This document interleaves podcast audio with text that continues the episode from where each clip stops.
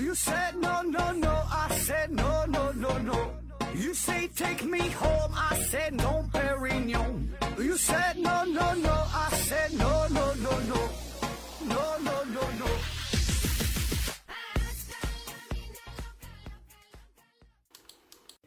拼命探索，不计后果。欢迎您收听《思考盒子》，本节目由喜马拉雅平台独家播出。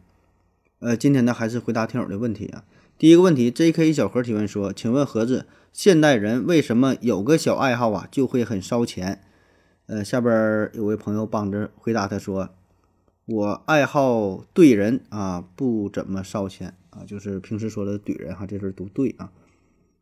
这个就属于先问是不是，再问为什么。说花钱这事儿哈，有一些小爱好，然后呢会花很多钱，这个并不一定，对吧？因为这个得看您是。”什么爱好啊？有一些爱好确实很烧钱，比如说你玩摄影，玩这个呃单反的话，这这个换个镜头可能就得很多钱啊。你像玩这个赛车啊，那确实很烧钱啊。这常见的，比如说玩高科技，玩这个电子产品，电脑啊、手机啊，各种什么 VR 眼镜啊，新出类什么什么电子装备啊，咱都叫不上名了。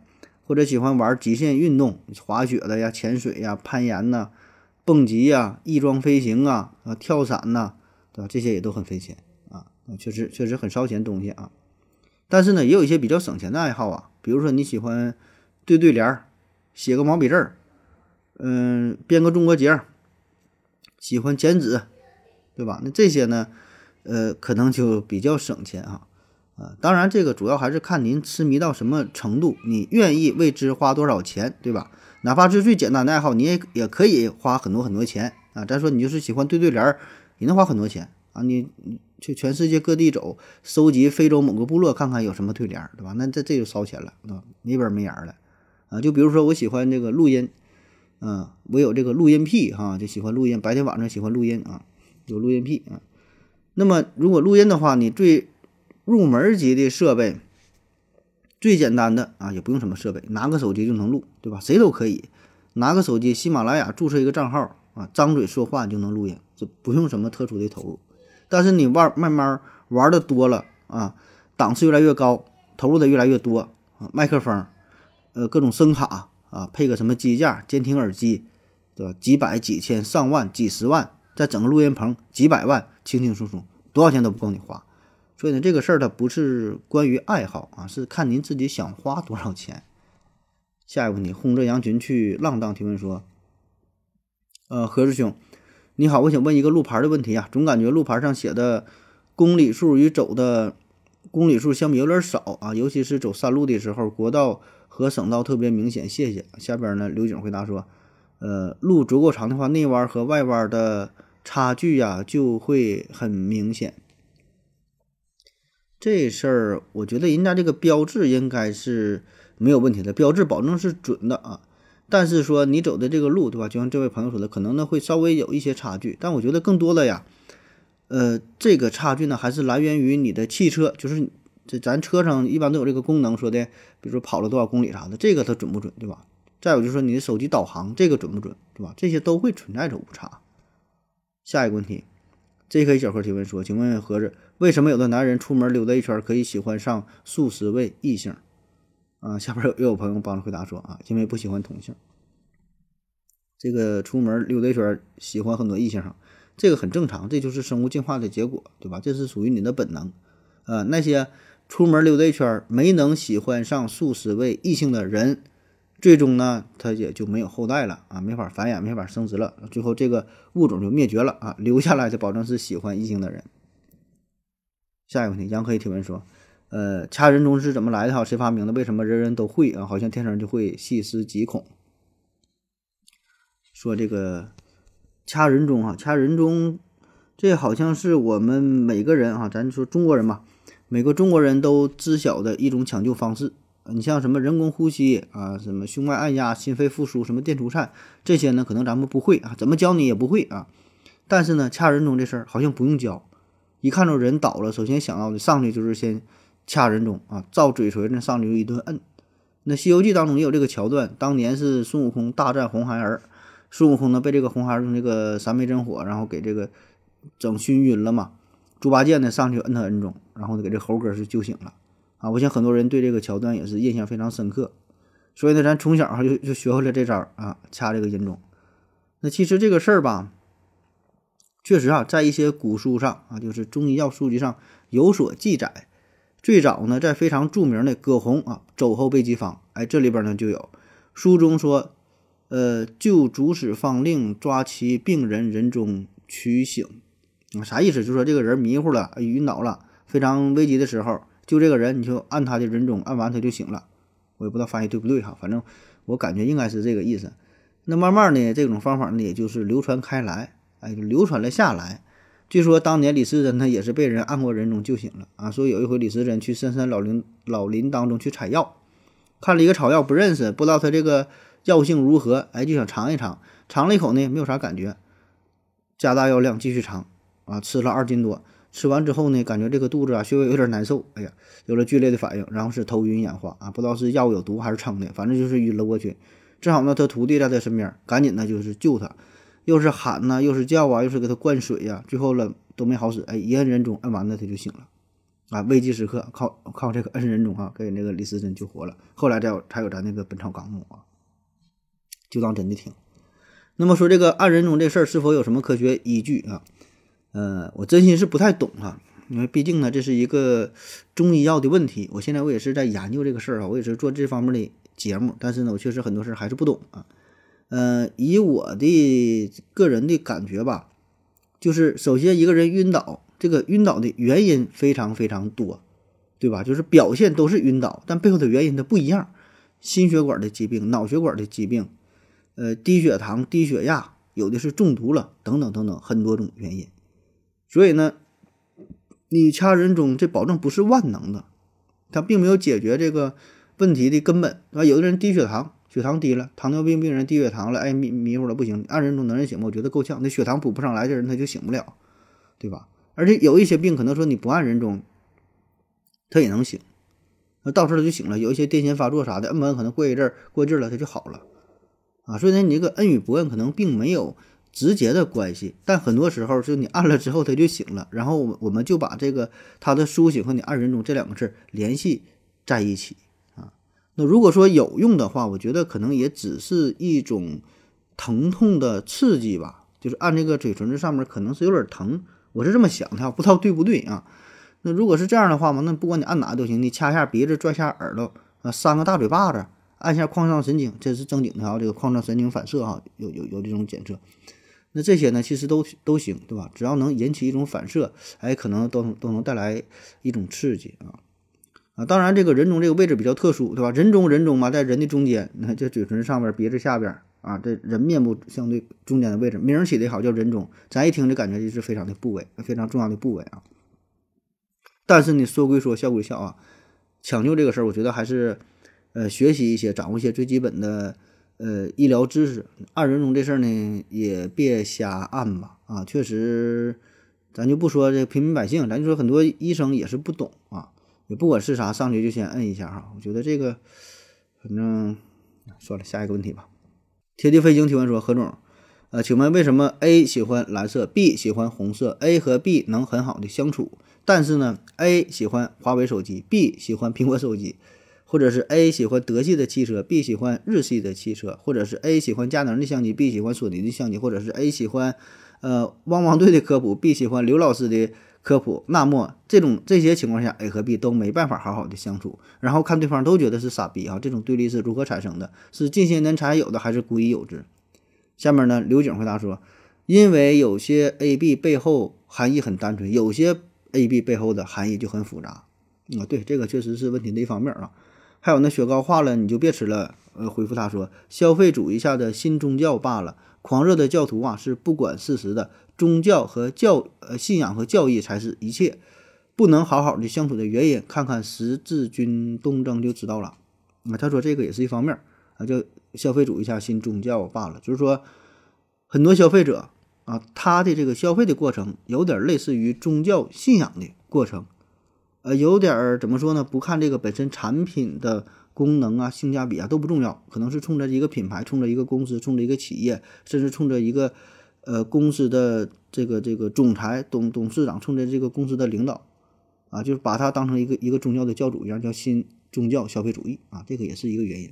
下边有人回答说，说这个小小小熊猫粮回复说，本质是因为价值观不同啊，这个也确实如此啊，不只是价值观哈，人生观、价值观、世界观、三观不同。那么三观不同的话，怎么体现出来的？哎，就是从一个人的，呃，他的喜好、他的消费习惯、他收听的节目、他的生活的方式，对吧？种种这些细节上表现出的三观不同，要不然你怎么能够看出三观不同呢？因为三观不同是一个很宏大的概念，必须呢通过一些具体的事件来反映出来。那么在这些事件上，两个人就会发生冲突。那么这个背后更深层次的原因就是三观不同啊，这个也是一个原因。你看这几位听友基本把这个问题就回答了啊。那我再简单说一下，补充一点我的小观点啊。那么我感觉这种情况吧，更多的呀是出现在网络上，就是咱们在日常生活当中。咱遇到这些人，起码我的朋友当中啊，接触的这么这么这么多人，朋友啊、同事啊、亲戚呐，好像这种情况并不常见，或者说并不严重，对吧？呃，并不会因为说我用华为手机，我喜欢华为手机啊，这个我喜欢小米，那个他喜欢苹果，两个人打得不可开交，或者是我喜欢日系车，他喜欢德系车，他喜欢国产车，然后呢，老死不相往来，也不至于啊。再比如说，同是日本的品牌，有人喜欢佳能，有人喜欢这个这个索尼。对吧？有人喜欢尼康，有人喜欢奥林巴斯，有人喜欢徕卡，有人喜欢宾得啊，就说玩这个摄影这一块的，也不至于说这俩人就不共戴天，反而是可可以很好的进行切磋探讨。哎，你这个相机有什么特点？我这个镜头有什么好处？对吧？他不至于说的这两个人怎么就就就跟说了俩人杀父之仇的，不至于啊。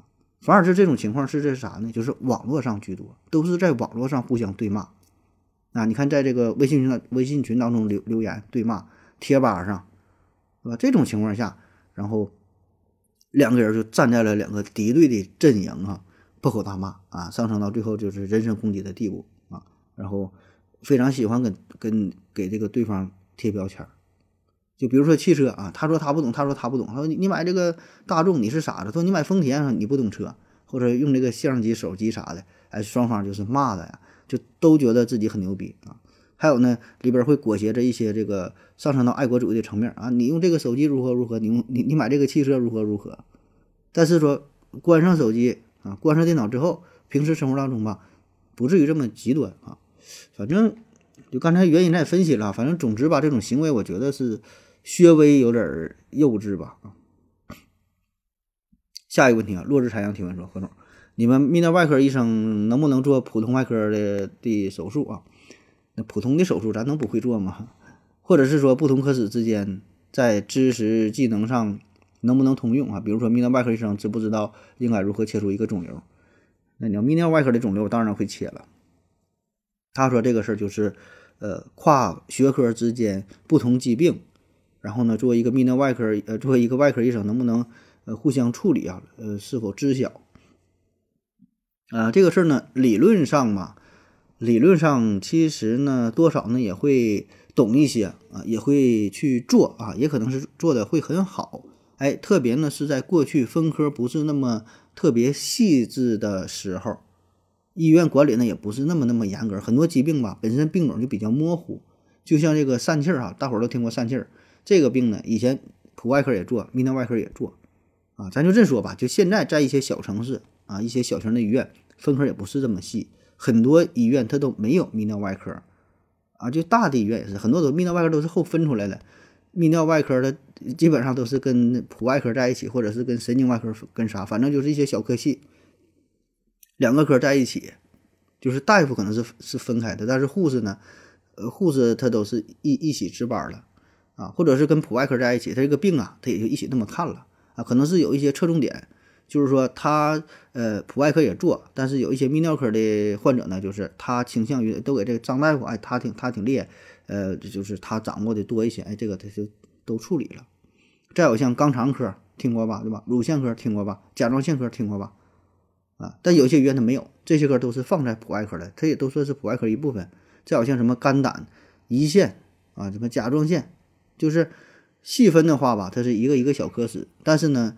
呃，其实本质上呢，也都算是普外科的一部分啊，所以我个人感觉哈，这个普外科是挺牛的哈。普外科医生这个基础基本功啊，基础知识是最扎实的啊。就是现在划分的越来越细，但是说呢，像其他一些小的手术，也不能说小的手术吧，就是咱就这说，如果在医学范围以内哈，就是你让他做一些妇科的手术，他觉得这个比较简单啊。这解剖结构就这么点器官，他看咱泌尿外科的这个手术也挺简单，对吧？就这么点事儿啊，就跟修个下水道似的。而且真正普外科的手术，胰腺的手术是吧？肠管的手术这些呢，嗯，确实难度啊，我个人感觉还是比较大的啊。所以这个也许普外科的医生做其他手术，我觉得还好，但是要反过来说呢，呃，会有一些难度啊。而且呢，现在这个医院咱不说嘛，分科越来越细，各个科室的管理也是越来越严。嗯，你只能做自己科、自己范围之内的手术啊，你要做别的，这个都会有非法行医之嫌了啊。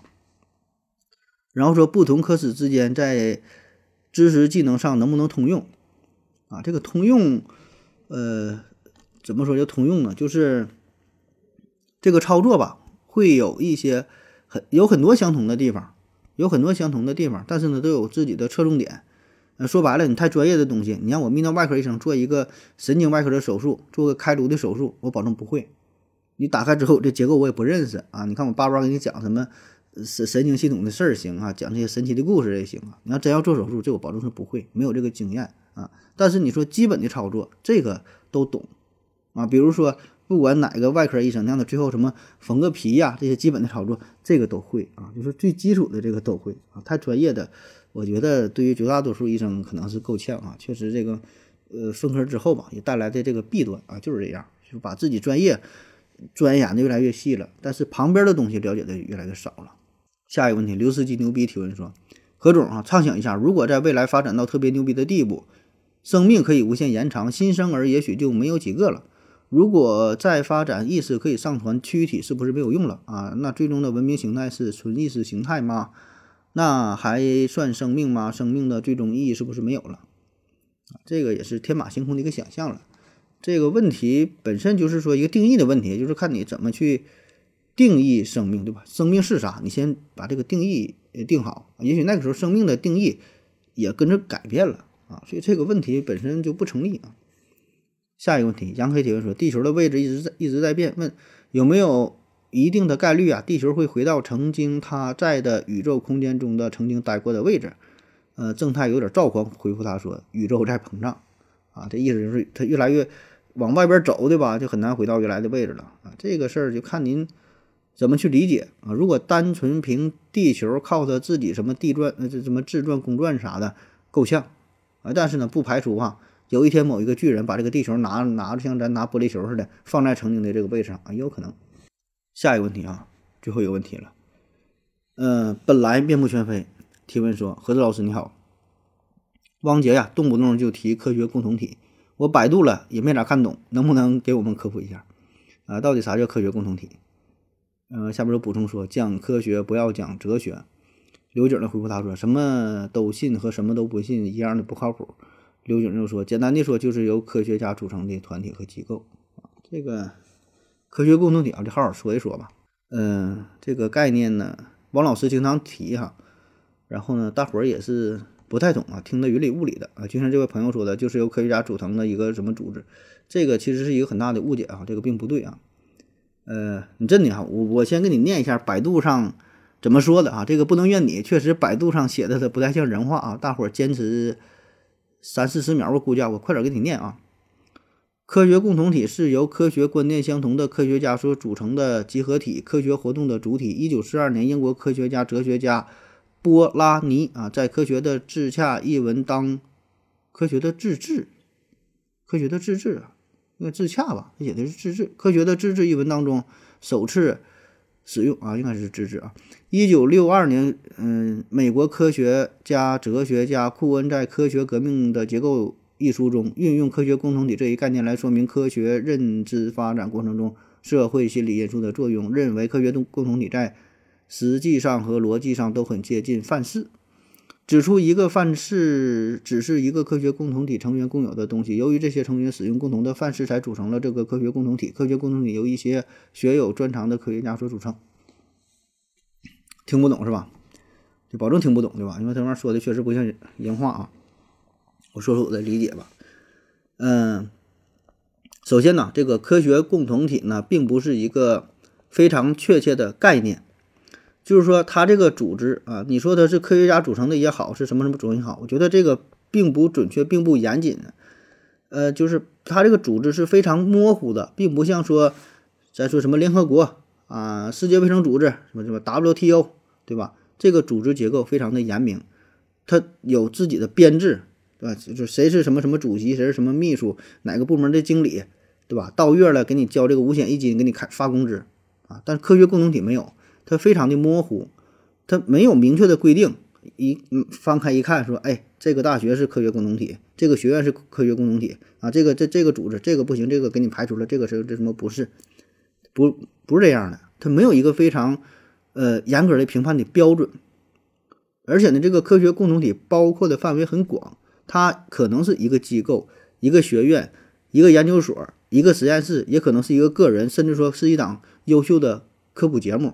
都有可能啊，那么这里边就是没有什么硬性的规定，哎，但是呢，给我们普通人的感觉哈，隐约会感觉到，比如说像 NASA 美国航天航空局，像这个欧洲核子中心啊，像这个诺贝尔评选委员会，呃，像什么科学呀、自然呐这些杂志，对吧？这些呢，哎，应该就是科学共同体的一部分，感觉他们很牛逼、很权威，一提到科学这方面，嗯，那咱就信他。啊，虽然他说的咱咱也不懂，咱也没法去验证，但觉得哎，他应该说的差不多，他就代表了科学，那这个就叫做科学共同体，对吧？而换成一个可能不太有名的一个什么学院、一个什么学校、一个什么大学，哎，他提出一个什么理论，这咱就不举例子了。反正就是这这种情况下，咱觉得，嗯，好像差点意思，好像不是那么靠谱，哎，不太敢相信，觉得他好像就不太属于科学共同体啊。所以呢，给咱的总体感觉是科学共同体能够。代表着科学，对吧？代表着先进的技术，啊，就有这种感觉啊。那么，到底如何区分这个科学共同体，一个组织或者一个个人呢？某某到底是或不是呢？很简单，它概念当中不也提到了吗？有一个有一个有一个词儿叫做范式哈，范式，范围的范啊，范围的范嘛，说范围有点搞笑哈，范围的范，形式的式，范式。这个概念呢也很复杂，我就不给你念了，我就。懒得念这些东西了。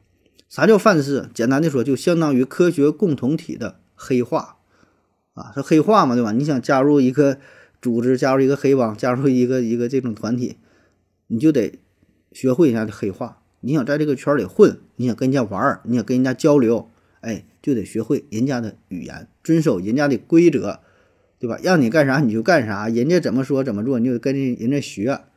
对吧？你想在自然上，你想在科学上发表一篇论文，好坏咱且不说，水平过不过咱且不说哈，你得按人家这个要求，按这个格式，用就是最基本的这个语言，你得符合现代物理学、现代科学的最基本的要求啊。就是说啥？你写出这个公式 F 等于 ma，E 等于 m 西方，不用解释，大伙儿一看都能懂，不用说每个字母这个代表啥，这个代表力啊，这个代表能量，这个代表光速，不用了。你这个公司往这扔，大伙儿都能看得懂，对吧？你要不用这种语言的话，大伙儿就不知道你在说啥，就没法去交流，没法进一步去讨论。所以呢，对于科学共同体来说，啥叫共同？就是他们有一套统一的、严谨的规范标准啊。所以呢，这个呢，也正是很多民科所抱怨的，民间科学家嘛，民科抱怨的。他说，就是主流的科学共同体啊。这这科学界吧，会打压民间科学家啊，说你们对我很不友好，你们你们不重视我们啊。那么最根本的问题是啥呢？就是你没能采用科学共同体的语言，没没能用这种范式，你自己发明了一什么一些各种符号，呃，什么名词，甚至就是有的很牛哈，自己就是整了一整套的这个体系，哎，非常严谨的，非常全面的，很牛逼哈，自己打造了一个体系，确实很牛逼。但是呢，你说的这些东西跟人家说的完全是两码事儿，所以呢，人家不是想要打击你，不是想要打压你，人家根本就没拿正眼看你，因为他说的不是一个事儿，你说的东西人家听不懂，人家说的你也听不懂，所以呢，实际上科学共同体和这个民科之间是没法进行交流的，所以这里这里根本就不根本就不存在瞧得起瞧不起的事儿，他根本就没去瞧你，他没法瞧你，他也不懂他怎么怎么去评价你呀，对吧？就像之前有个事儿闹得很火嘛，方舟子和这个呃郭郭英森郭英森啊，呃有一档节目叫非你莫非你莫属嘛，就上来这个展示一些才华。有一期节目就是有个叫郭英森哈，算是一个民间科学家，他在这个节目当中就提到了相相对论，不是相对论，他就呃提到了这引力波哈，说了一些科学方面的一些高深的理论。然后呢，当时评委评委呢是这个方舟子，呃态度呢就非常的不友好，多次打断人家就说话啊，确实显得不太礼貌。然后呢，最后这个节目就草草收场了啊。那么后来呢，就爆出了关于引力波的新闻，大伙都知道了，对吧？这科学史上重大的发现，哎，引力波。然后人们就想想起来了之前这个非你莫属上面的这个事儿啊，就为这个郭英森鸣不平。很多人就说你方舟子你不对，你欠郭英森一个道歉。你当时节目对人家什么态度，对吧？你不尊重人。那我觉得这个事儿呢，就是没整明白科学共同体和这个范式的这个问题。就是首先哈，郭英森他提到的引力波这个事儿，就是他确实提到了引力波，但他说的引力波这三个字儿和后来发现的引力波。这两个引力波是不是一个不好说，就是说他只是提到了引力波这个名词，但是呢，并不能说明啥，因为引力波这个词儿并不是郭英森首先是他创造出来的，这个词儿早他妈就有了。一九一六年，爱因斯坦创立广广义相对论的时候，当时他自己就已经预言了，如果广义相对论存这个成立的话，那么必然会有引力波的存在。当然，他说的不是汉字“引力波”这三个字儿，他用的是一个。我不知道广义性他是用的是什么语写的，是用德语写、英语写的，就是他提到了这个概念，所以这个郭英森他说的这个是啥，咱不知道，对吧？而且呢，咱绝大因为绝大多数人没听过这个事儿，不知道这个事儿嘛，咱听过广义相对论，但是真是不知道引力波嘛，对吧？所以呢，当时看了这个节目，可能很多人第一次听说引力波是从郭英森这里啊，所以感觉是他最先提出来的，感觉他很牛逼的，其实完全不是这样的。所以呢，我我真觉得，如果你真是。你很牛逼，你这个理论很靠谱，有什么先进的理念，没有问题啊！你写论文呐，你发表啊，对吧？中国的不行，外国的呀，没有人可以打压你，你随便投稿，对吧？那你咱可能说不，我不行，那我不会写英语怎么办呢？我就写汉语，没问题啊，花钱找个人给你翻译就完事儿了，没有多少钱呢，对吧？是金子早晚会发光，是金子早晚会发光的，前提是你你得是金子。对吧？你得用一种人家能够看得懂的语言才行。这里说能够看得懂的语言，不是说中中文那个那个英语啊、日语、德语，不是这个语言，是科学的语言。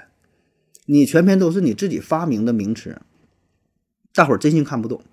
你解释，大伙儿也听不明白。就是你说的这个话是你自己理解的啊，甚至是你自己头脑当中的，就是你你你构造了一个非常宏观的一个体系，很很厉害。但是呢，别人听不懂。啊，对不起，那没有办法了，是吧？所以呢，你想讨论这个事儿，你必然得用现有的科学的主流的科学语言才行啊。所以这就引出来另外一个话题，就是咱现在的科学显得非常的不友好，非常的冰冷，非常的高傲，非常的不近人情啊，好像会排挤其他这些学科，这些这平民百姓吧，有这些想法，一点都不友好啊。我觉得这个很正常，这个正是。科学应该有的精神，也正是因为这么多年来哈，呃，不说上千年吧，就是起码有了现代科学吧，到现在吧，它正因为能有能保持着这种精神呢，才能让科学一直呃有这种这种独立性，对吧？严谨性、纯洁性，才能走到今天啊。但是同时，我觉得科学呢，它也是最包容的、最平等的、最开放的，它会给你无限次的机会，你随时随地可以提出随时什么理论都行。但是前提是你这个理论用人家能够听得懂的话去描述，然后呢，这个理论能够经得起经得起这个就反复的呃验证、反复的实验，对吧？就经过人家的检验，那么大伙儿呢自然就认可你啊。我为啥说的包容呢？就不管你是谁，不管你的身份，不管你的出身，不管你的年龄，不管你的文凭，不管你的学历，什么什么这些都不重要，重要的是啥呢？你这个理论过硬，对吧？你经过人家检验。那人家就认可你，所以我觉得这个恰恰是科学最有人性的地方，最温情的地方。你换做其他的学科，是不是还得考虑一下其他一些东西啊？当然话说回来，现在这个科学呢，它确实会受到了一些玷污，会沾染，会会会受到其他的一些方面的影响，多多少少会有哈。但总体来说，我觉得科学对于相比其他学科还是比较纯洁啊，比较纯正啊，比较严谨的，保持一个独立性。好了，感谢各位收听，谢谢大家，再见。感谢您的聆听。如果您也想提问的话，请在喜马拉雅平台搜索“西西弗斯 FM”，在最新一期的节目下方留言即可。欢迎您的参与，我在这里等你哦。